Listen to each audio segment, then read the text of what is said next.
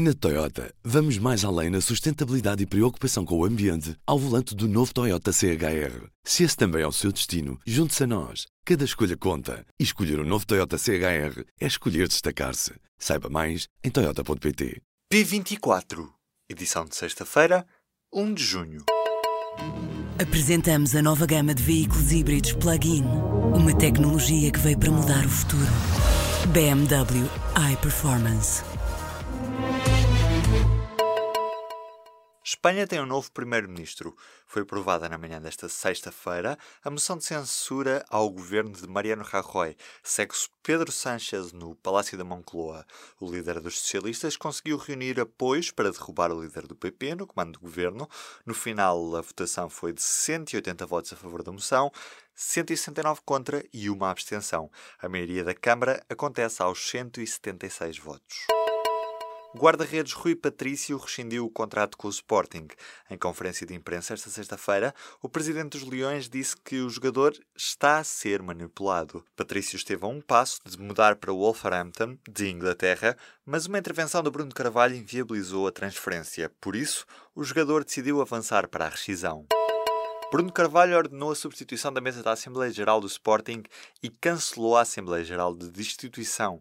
Em comunicado, o Conselho Diretivo diz que não haverá Assembleia Geral a 23 deste mês.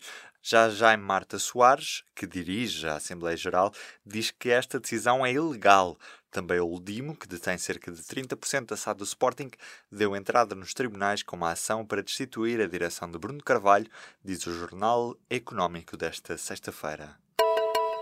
A Federação Portuguesa de Rugby confirmou nesta sexta-feira a despromoção ao terceiro escalão dos clubes Agronomia e Direito, em causa a violência no jogo da meia-final do Campeonato Nacional 1, partida que ficou marcada por incidentes dentro e fora do relevado.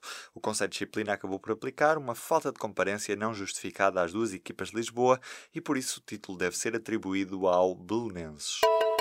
São oito jogos da Primeira Liga de Futebol que estão a ser investigados pela Polícia Judiciária por suspeitas de corrupção. Sete deles envolvem os três grandes. Esta época foi marcada pelos casos Etopeira, Cashball e Estoril Gate. Está também a ser investigado um jogo feirense Rio Ave. Resumo o Jornal de Notícias na edição desta sexta-feira. Itália já tem governo, um governo dito antissistema. Giuseppe Conte e os ministros da Liga e do Movimento 5 Estrelas tomaram posse, pondo fim a um impasse e dando início a um período de incerteza, numa altura em que da Europa chegam pedidos de unidade e solidariedade. Portugal vai manter as ajudas diretas de Bruxelas, mas sofre cortes nas verbas do desenvolvimento rural. A Comissão Europeia apresentou nesta sexta-feira a proposta do orçamento da Política Agrícola Comum para o período 2021-2027.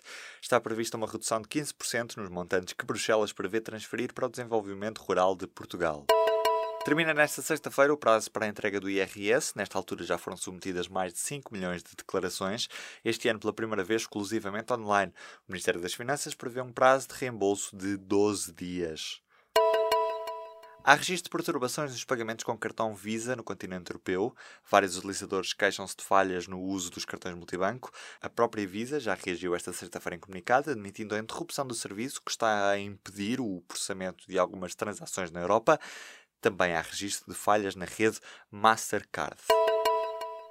A Câmara de Beja quer todos a beber água da torneira, excepto ela própria. A quase totalidade da população do Conselho tem reservas no que toca ao consumo de água de rede pública. Os consumidores dizem que a água sabe a mofo, mas a Câmara quer que as pessoas bebam a água da torneira. Ainda assim, apesar dos apelos da Câmara de Beja, a água que se bebe na autarquia é mesmo da garrafa.